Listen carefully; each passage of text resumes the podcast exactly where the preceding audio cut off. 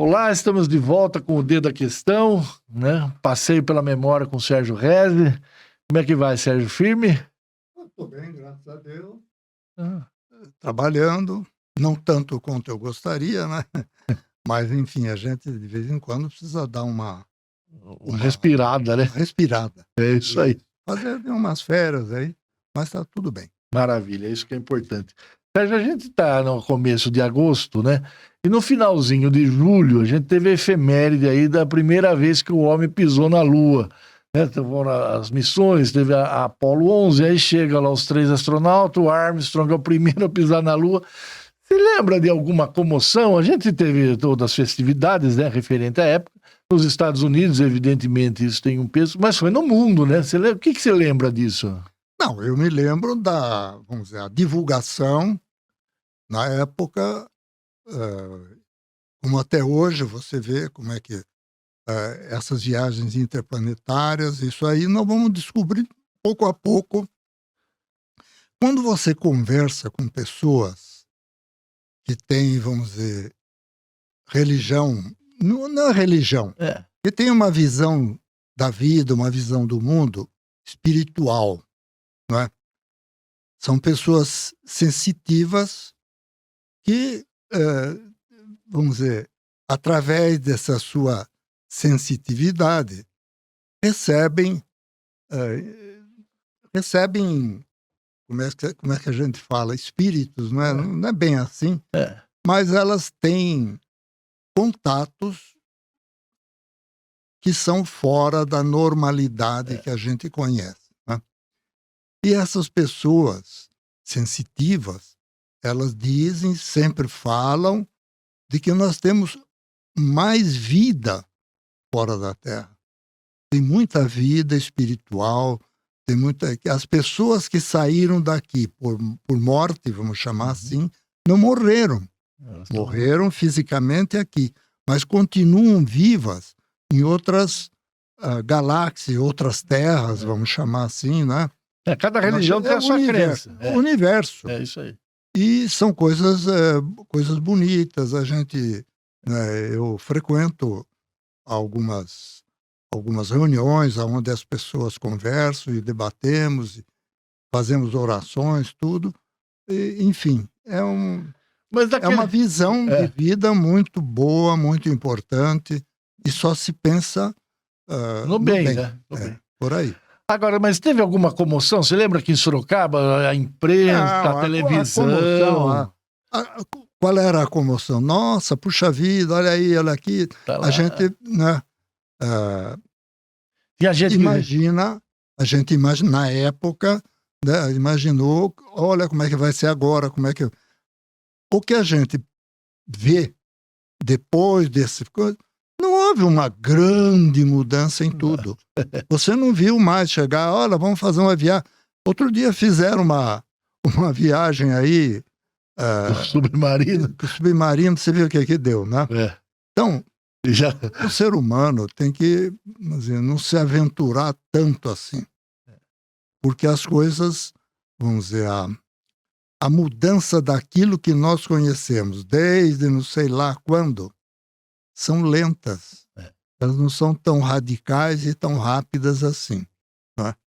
Então, Vamos Acelerar. esperar um pouco. Tava O dia que eu tiver, o dia que eu tiver do lado de lá, gente aí eu, é, eu converso com você, a gente grava alguma coisa. Vamos gravar mais um. Isso. Agora, Sérgio, o, o- dez anos depois, né, que foi em 79, a gente teve a Noite do Beijo aqui em Sorocaba. Dessa você lembra? Também tá Lembro. fazendo aniversário Eu agora. né? lembro, mas sabe o que é? Essa é a juventude da época, entende? Foi uma festa, foi uma, uma coisa. Na época, vamos dizer, a juventude estava rompendo algumas ah, algumas restrições que existiam para isso, para aquilo, para aquilo.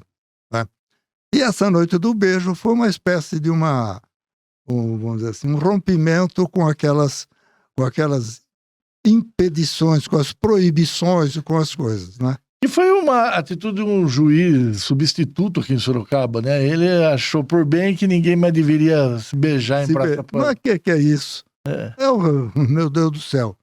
O próprio juiz É, Beija a sua esposa, sua namorada, sei lá. É. Eh, Entende? Isso é uma coisa.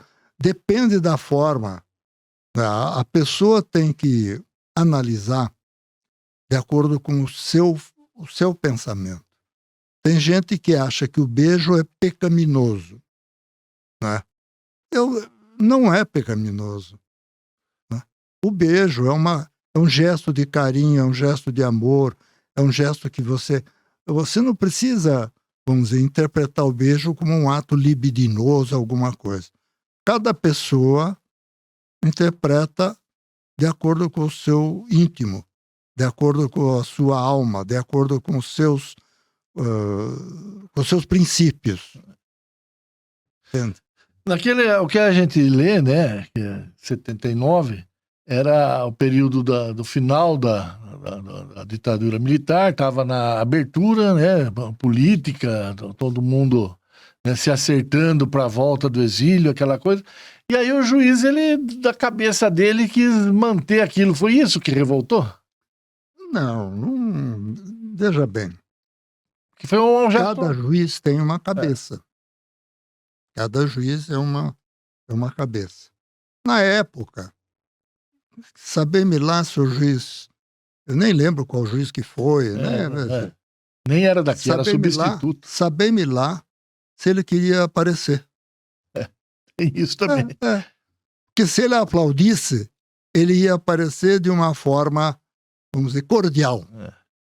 Fazendo como ele fez, ele apareceu como o cara defensor da moralidade, defensor disso. O que, que- mudou de lá para cá? É. Nada. Tem Não, coisas é- que é o que você falou, É né? só, você, é só você assistir a televisão. Veja o que acontece na nossa televisão. Por que, que o juiz não proíbe, então, beijo na televisão, não proíbe o que aparece na televisão? Se é para se é para justificar uma conduta repressiva, ele tem que olhar primeiro as novelas. Na época a novela não era como é hoje. É, é isso aí. Sérgio, a gente tá Você na. sabe que eu me lembrei agora? É, O Cine São José colocou na época uns filmes, um, um filme, entende? Ali tivemos dois, na época me parece que era chamava Veneno Lento. Nossa Senhora, só podia entrar maior de 18 anos. e era rígida. E era não, você tinha que mostrar o documento na época, você tinha que mostrar o documento que você era maior de 18 anos para assistir esse filme, Era o quê? Veneno? Veneno Lento. Veneno. E o que, que era? Era um filme. Hoje a gente pode falar sorrindo, mas na época, filme de sacanagem. Ah, O que, que era filme de sacanagem? Era um filme que apareciam cenas né, que julgava-se que não podiam vir a público. e lotava o cinema, né? Ah, lotava. Fazia fila. Oh. Falou, oh, é hoje. É. Vamos ver lá. Só para você ter noção o que, que era naquele tempo, você não poderia, não podia entrar no cinema em Sorocaba se não tivesse de paletó. Olha só. Você imaginou isso? É. Você tinha que entrar de paletó. Agora, como é que entravam os jovens os que assistiam filme? Tinha filme para jovem também. Aí eles podiam entrar à vontade porque eram filmes para criançada, vamos dizer assim. Tá. E os filmes que passavam à noite, você tinha que ir à noite no cinema, eu me lembro que tinha que ir de paletó. Olha só. De, de dia nem no, na matinê não sei se já falei uma cena.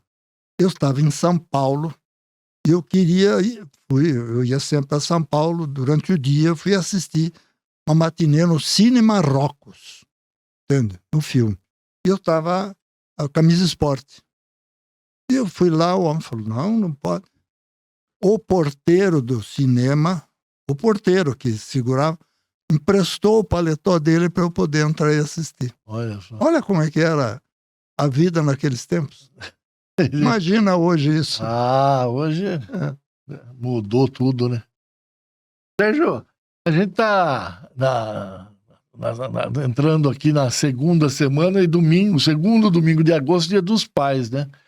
O que que você lembra, primeira memória sua de criança do, do seu Abrão? Olha, não existia Dia dos Pais. Como também Dia das Mães. A minha mãe dizia que Dia das Mães é todo dia. O que é verdade. a mãe não é um dia só no, é. no ano. Não é no domingo, não é um dia só no ano. A mãe é dia e noite. E o pai também deveria ser dia e noite.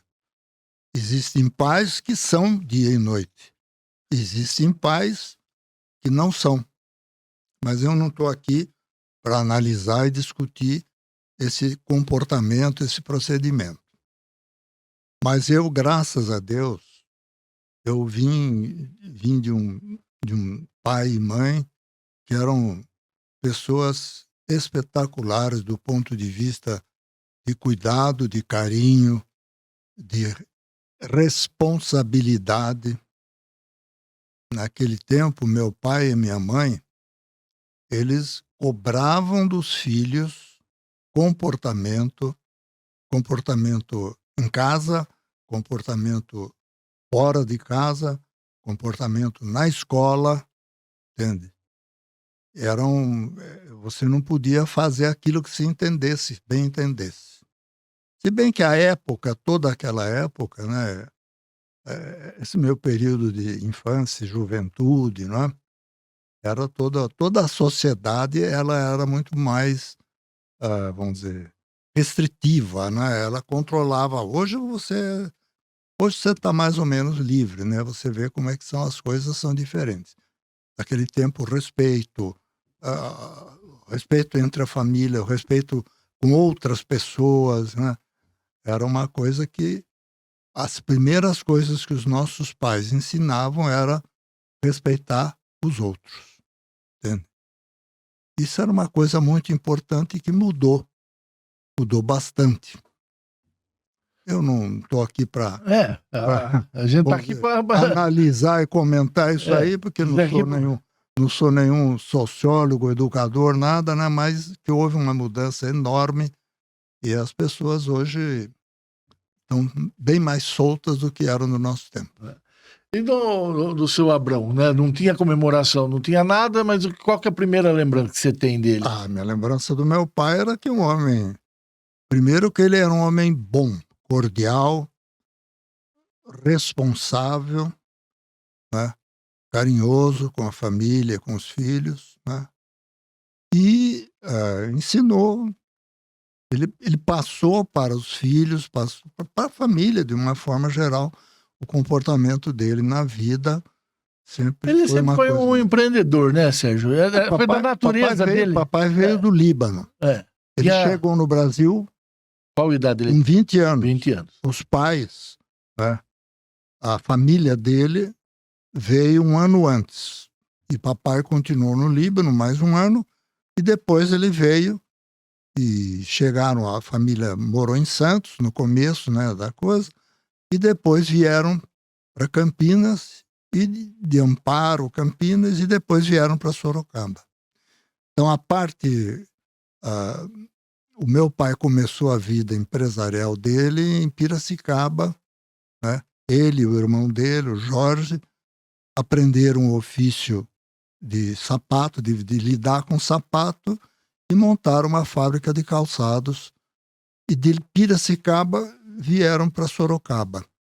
Ali Isso na... na... década de 20, por aí. Ali na, em Piracicaba era uma região, ainda hoje é, né? Piracicaba é região agrícola, foi, né? Região da cultura, cultura da cana, da do cana açúcar, do açúcar, essa coisa toda, né? E papai, eu me lembro que ele contava que o pessoal que trabalhava na lavoura usava aquele famoso enxuga-poça.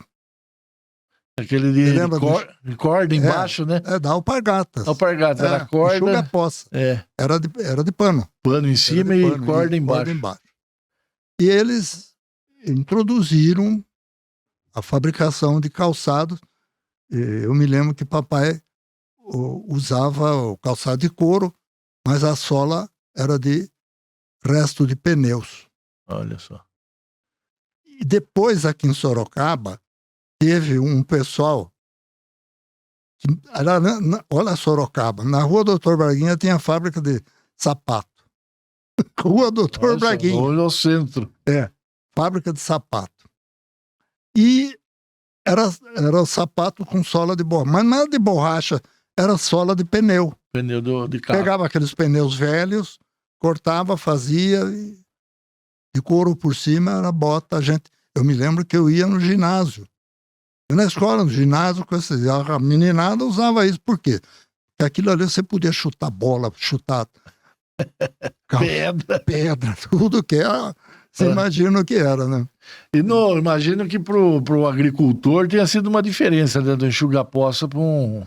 Ah, foi bastante, porque o enxugar poça, ele, é, vamos dizer, não protegia, né? É. E tem cobra, essas é, coisas. de cobra, essa coisa toda. É. Aí, bom, chega em Sorocaba e. Aí, em Sorocaba, ele e o irmão, com a fábrica de calçados, uh, foram até. E quando meu pai se casou com a minha mãe, ele comprou um curtume. Curtume é isso que trata o couro. Tra, trata o couro, né? Faz isso aí. E era em Salto. Que é aqui vizinho é de tu. Aqui. Vizinho de tu. E casou, foi para lá, nós nascemos em Salto, eu e minhas duas irmãs. Né? Papai já tinha um, uma, uma, moça e um, e um rapaz do primeiro, do primeiro casamento Ele ficou dele. viúvo, né? Isso, que era a Nair e o Walter, né? Oh, a Nair tá aí ainda, Nair né? tá aí, 97 anos. Olha só que maravilha. E, e, o Walter, o Kibe, o famoso Kibe Sorocaba. Kibe, foi embora mais cedo, entende? É. 83 anos. Mas aí que eu, tá, eu falei, papai foi em Sá, e o, do curtume, ele tinha lá um curtume, posto de gasolina. E quando foi ali por 44, por aí, né? Eles resolveram voltar para Sorocaba, que a família dele era daqui, a família da minha mãe, mãe todinha era daqui também. Voltou para cá, ficou um pouco vivendo de renda um, um ano e em 1946 ele foi nomeado concessionário dos produtos Chrysler aqui em Sorocaba. E daí. Tá até hoje o negócio, a Abrão tá, O negócio de automóveis, a Abrão Reza foi fundado em 1945. Entende? E até hoje nós estamos no ramo. E é, e é essa, esse tino empreendedor dele, né? É, que ele traz com ele, com a família dele do Líbano, e isso passa para você, o próprio Kibe era um Todos nós trabalhamos, seus filhos, né, o Luiz. Trabalhamos, trabalhamos com ele, tudo, né? E depois eu que tive, vamos dizer assim, maior maior proximidade com essa com essa atividade, com tudo e, e agora está tá indo para os meus filhos, né? Eles é que estão estão dando a continuidade. Faz parte. Eu, aos 87 anos, Ainda estou continua, traba é. trabalho, voltou, ah, estava lá até agora. É. É, é, não, essa. Isso faz parte da, da, da, sua essência, né? A gente conhece você e vê. Agora, Sérgio, como que era trabalhar com seu pai? Ele tá, tinha lá o um negócio e você era um molecão. Olha, eu, menino, eu estava sempre presente. Uh, eu ia na na escola, lógico, eu estudei no Colégio das Madres, depois fui para o ginásio do Estado, né, sempre estudando. Nas horas em que eu não estava na escola, via de regra, eu acabava indo, acabava indo lá para nossas o estabelecimento que era ali na Miranda Azevedo, esquina com a 7 de setembro. Tem um posto de gasolina lá era, Não, era um posto de gasolina, oficina. Já, para cima, logo, logo mais para cima, você tinha o Alcolé, Zé Maria Alcolé, que é, também tinha o carro. negócio de carro. E na outra esquina eram os irmãos Notari. e ali. outra coisa interessante, a automecânica Sorocaba começou na rua 7 de setembro. Eles começaram com uma oficina na 7 de setembro, depois com a representação das marcas Studebaker e depois foram para a Avenida São Paulo. Que é, onde tá, até hoje. Está falando da, da Automec, é, né? É, da Automec. É. Hoje não é só na avenida, hoje eles têm tem lá na, na Castelinho. Na Castelinho e tem várias é, cidades, né? Várias cidades, é. cresceram bastante. Que é. Era o, o, João Pérez, na época, o pai do, do Zé Santiago. Zé Água que está aí. É. Né? Os notários pararam com os negócios de. de eles foram para Marginal e depois, é. com o falecimento dos, dos velhos, né? O, o filho do, do Humberto, que o Mário não tinha filhos o filho do Humberto não, é. não quis continuar e mora no Rio de Janeiro, tem a sua atividade. A vida dele lá. É. E, a, e essa é, é uma é, lembrança bacana, né? É, Sorocaba, os irmãos Archila também. Os irmãos Archila trabalhavam também com produtos de Soto, né? É. Eles eram concessionários. O, o G. Monteiro, seu Gustavo Monteiro Filho, era concessionário GM, da GMC. Os irmãos Bencassa eram Chevrolet. Depois foram lá para a Avenida São Paulo, né? Onde hoje você vê, tem lá o posto de gasolina. É, os notários, já falei, e Automec. E agora tem as pessoas que vieram bem depois, né? O pessoal da Honda, o pessoal da Toyota, os Ramírez, né? Uh, enfim. Mas... Tem pessoal de fora que veio para cá também, né? Outros o negócio do automóvel cresceu porque a indústria automobilística brasileira Abriu, né? cresceu né? bastante e precisou nomear concessionários né, em todas as cidades aí que podia e surgiram novos grupos empresariais que, que trabalham com a, com a revenda e, e conserto de veículos.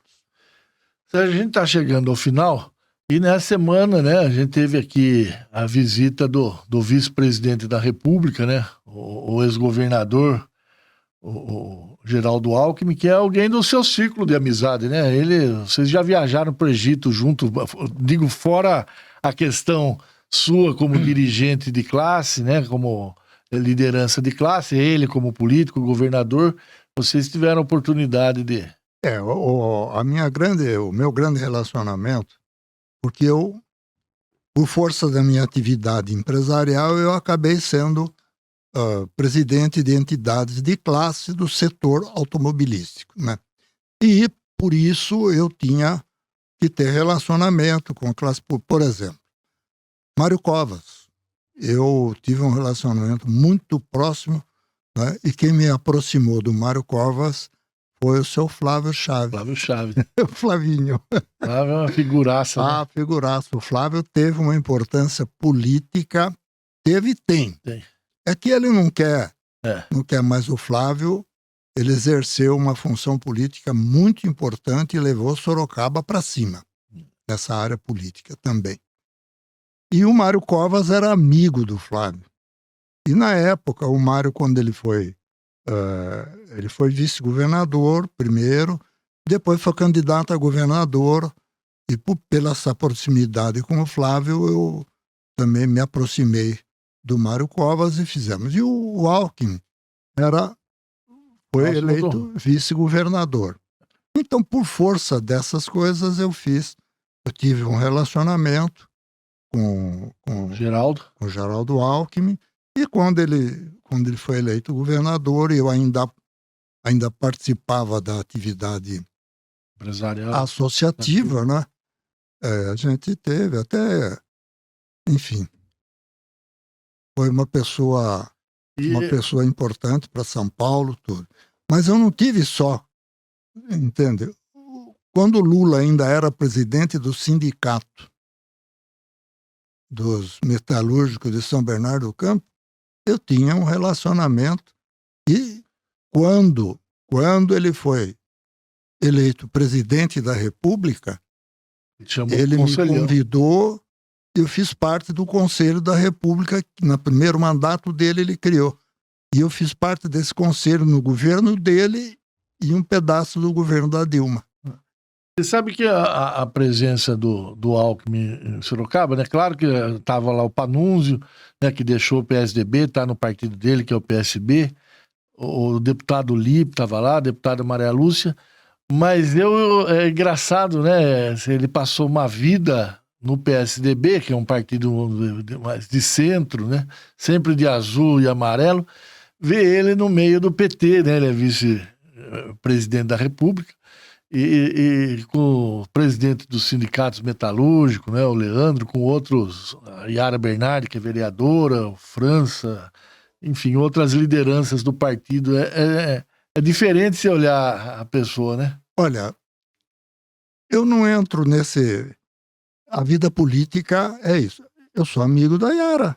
Sim. Eu sou amigo de uma porção de pessoas do, do, claro. do PT. Entende? O Aloysio Mercadante, o, o Aloysio Mercadante, esse que também o, que é ministro hoje da, da, do, Zé do Trabalho. Não, não. Do Zé, trabalho, Luiz Zé é Marinho. É outra história.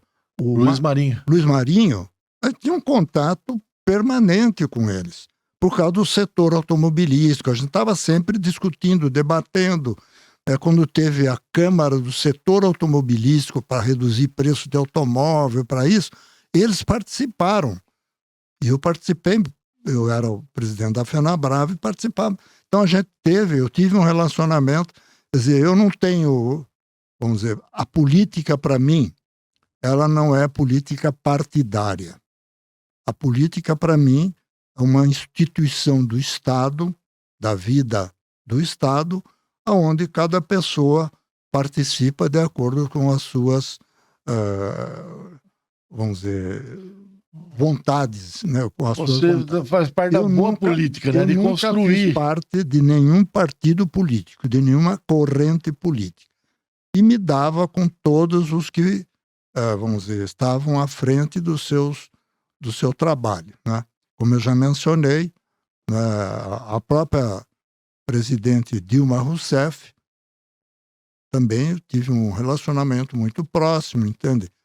Enfim, mas isso não tem nada a ver com participação de trabalho político. Né? E eu acho que é importante que a gente, como cidadão, saiba reconhecer quem trabalha bem e quem não trabalha bem, independentemente de ser uma corrente política ou outra corrente política. Portanto, que o, que importa, pra... o que importa é o resultado do trabalho uh, deles como, como na, nessa área. Tem que respeitar a lei, né, Sérgio? Tem que respeitar. Nós temos, porque eu não posso. Ah, não é do meu, não é da minha vontade, o partido é outro, vamos trabalhar contra, vamos matar, vamos fazer. Não. A, a como é se diz, a, a responsabilidade do cidadão é olhar para que a política, no sentido de gestão do Estado, gestão da, das prefeituras do Estado, do governo federal, seja ah, em benefício do povo como um todo. O povo não é de um partido, não é de outro. O povo é, é o país. Né? Tá certo. Sérgio, eu queria agradecer mais esse passeio pela sua memória. É, é, um documento importante esse que a gente está fazendo, né? E, e raro, né? Que a gente possa lembrar esses fatos, essas efemérides marcantes da nossa história e, e com quem teve presente ali, lembrando tudo é, isso. Como eu estava falando, eu falei para você, eu, um, um, grupo de amigos meus, né, de São Paulo, nós temos, eu tenho um grupo de amigos que a gente se reúne e o Alckmin faz parte desse grupo também. Né? É por isso desse, eu, eu, eu, o grupo fez uma viagem para o Egito e eu e minha esposa fomos, e o Geraldo Alckmin e a Dona Lu também tá tiveram, tá junto com o grupo, estiveram todos lá. E a gente. Então, é, é, é uma, vamos dizer, um, ele é uma pessoa bastante responsável, tá. respeitável e cordial. É isso aí. Sérgio, obrigado, boa semana. Nós todos, tá? Se Deus quiser. Tchau, até a próxima.